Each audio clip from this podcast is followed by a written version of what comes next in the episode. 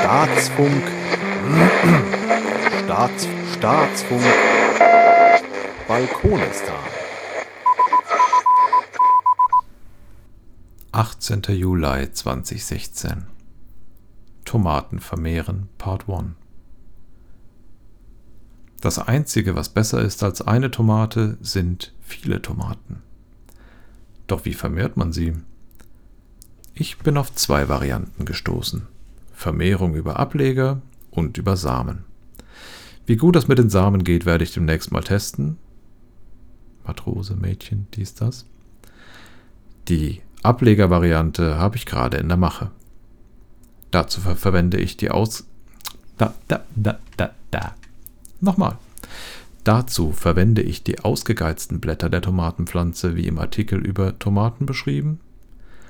Und ein ca. 10 cm langer Trieb wird von der Mutterpflanze entfernt, die unteren Blättchen abgeknibbelt, sodass ca. zwei Drittel des Triebs laublos sind und einfach in Wasser gestellt und abgewartet.